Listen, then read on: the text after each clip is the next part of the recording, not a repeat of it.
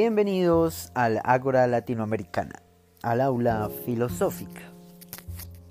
El tema de hoy va a ser Jean-Jacques Rousseau, un filósofo francés bastante conocido, eh, un símbolo de la ilustración, un símbolo de la Revolución Francesa, símbolo también de la libertad, símbolo también de la Revolución, por qué no decirlo, ¿no? Eh, bueno, ya Jacques Rousseau nace en Francia, como ya les dije, tiene una educación muy buena, es un niño muy inteligente, desde joven mostraba su talento, estuvo un poco más involucrado en la cuestión de las artes. Él quería ser músico.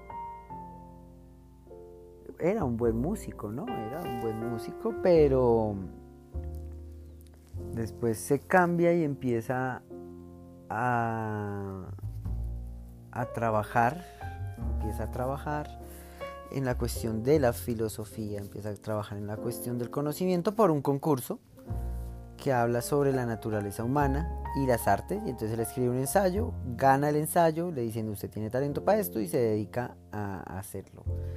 Eh, Rousseau fue exiliado varias veces de su país, fue perseguido por sus ideas eh, totalmente revolucionarias. El tema que Rousseau, o bueno, el tema que vamos a trabajar con Rousseau en este primer apartado, va a ser sobre la naturaleza del hombre. ¿Sí?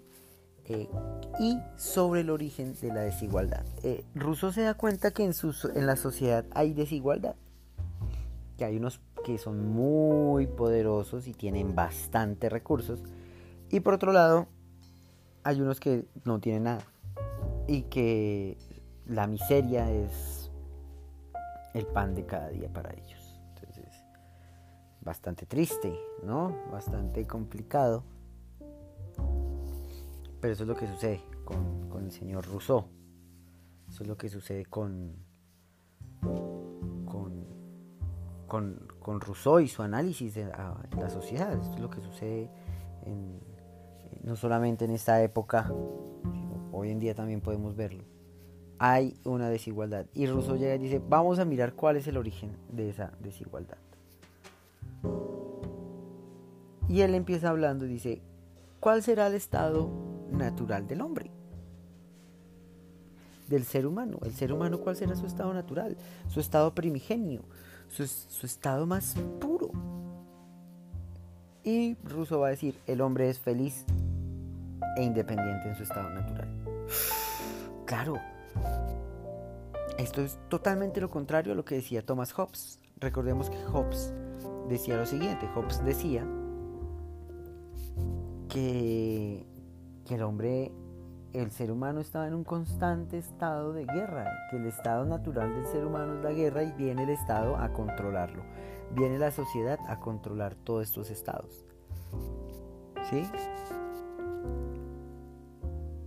Hobbes dice eso.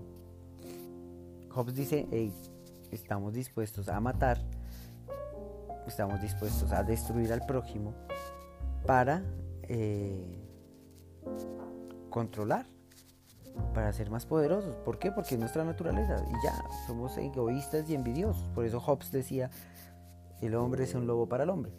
Pero Rousseau va a decir lo contrario. Rousseau va a decir, no, no, no, no, no, no. El estado natural del ser humano no es la guerra. El estado natural del ser humano es ser feliz y vivir independiente.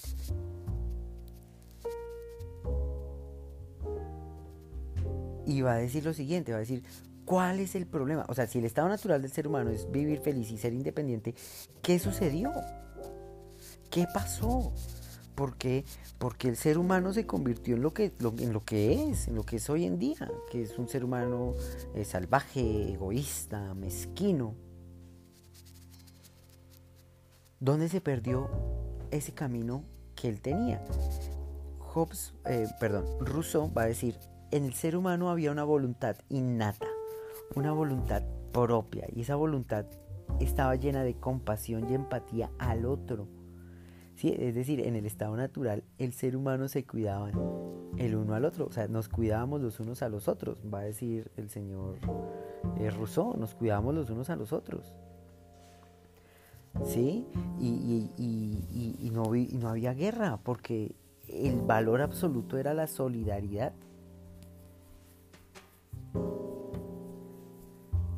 ¿Qué sucede? Rousseau lo va a decir, va a decir, la civilización es la que nos va a corromper. La civilización corrompe, la sociedad corrompe. Y en cierta medida va a decir, ese uso de la razón que empezó, empezó a hacer el ser humano nos corrompió.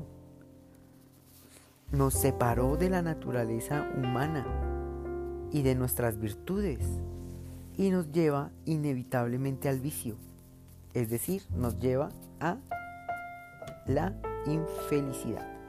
¿Por qué? Porque empezamos a apropiarnos de cosas.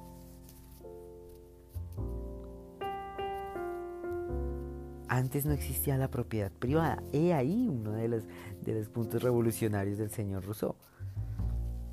Antes todo era de todos y de nadie al mismo tiempo. Es lo que va a decir Rousseau. ¿La tierra de quién es? Pues de todo el mundo no solamente, y el que la trabaja pues la comparte. era como una sociedad en ese estilo, una sociedad armónica, en donde la propiedad privada como tal no existía. Aquí viene uno de los, de los, de los, de los hechos impactantes, o bueno, de las teorías impactantes del señor eh, Rousseau. Rousseau está criticando y está diciendo, vea, la sociedad es un problema. De ahí viene esa famosa frase que dice, el hombre es bueno y la sociedad lo corrompe.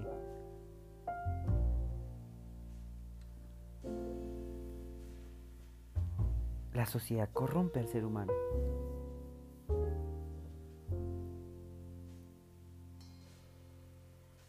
El hombre es bueno y la sociedad lo corrompe. Tengamos en cuenta esa frase.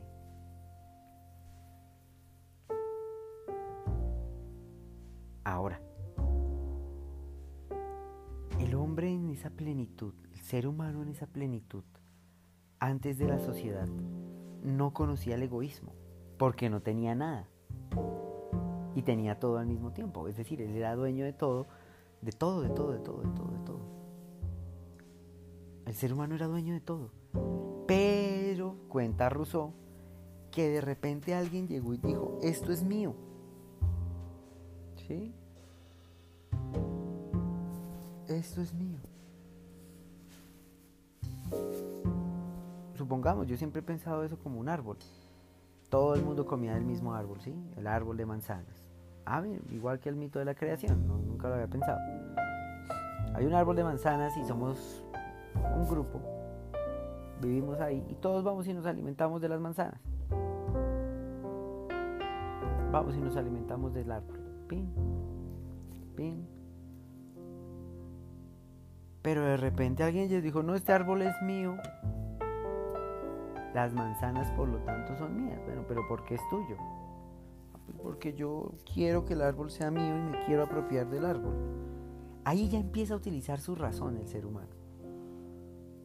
¿Para Rousseau está mal usar la razón? Sí, claro que está mal usar la razón. Pero pues de esa forma, ¿no? Como de esa forma egoísta, mezquina, que se aleja un poquito de la, de, la naturalidad, de la naturaleza. Si nosotros nos ponemos a pensar, esto yo lo leí en, un filósofo que se llama Kropotkin. Kropotkin explicaba, analicemos las sociedades animales. Por ejemplo, las hormigas. Las hormigas trabajan por un bien común. Las abejas, las abejas, a pesar de que vienen alguien que se llama disque reina, que ese nombre se lo puso el ser humano, la reina hace mucho también. O sea, la reina no es una, una vaga, los zánganos hacen también, etcétera, etcétera, etcétera. O sea, las palomas, por ejemplo, una paloma cuando ve comida, come, ella ya está llena, ella llama al otro. Llama a sus, hace un canto para que lleguen los otros animales, las compañeras de ella, a comer. Si eso fuera un ser humano, él cogía toda la comida y se la llevaba.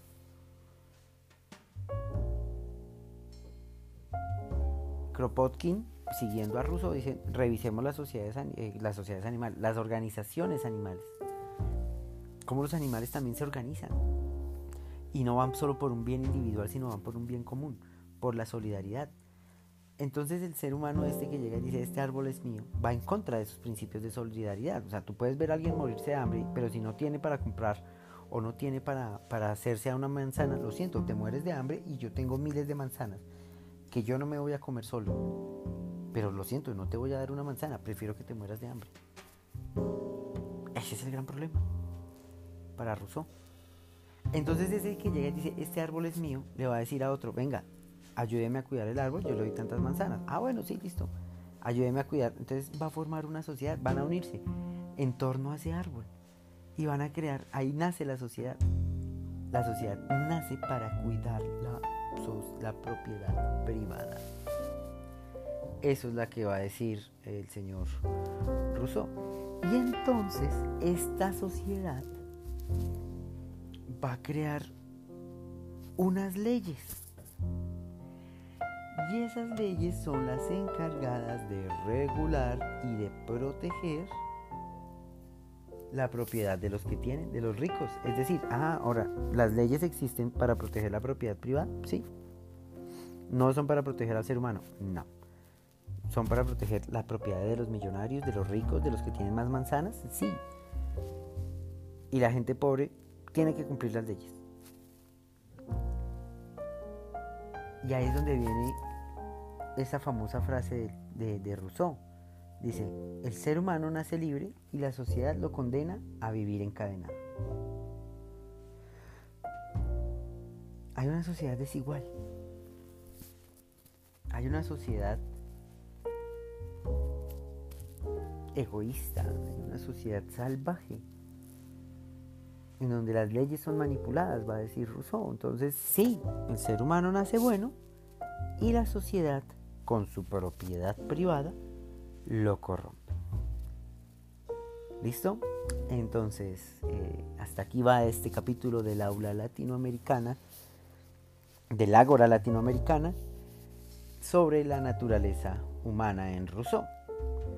Próxima, próximo encuentro veremos qué es lo que propone Rousseau para, para ello, qué es lo que propone Rousseau en contra de, de este salvajismo, en contra de este egoísmo, en contra de esta desigualdad. No siendo más, me despido. Eh, que pasen muy buen día.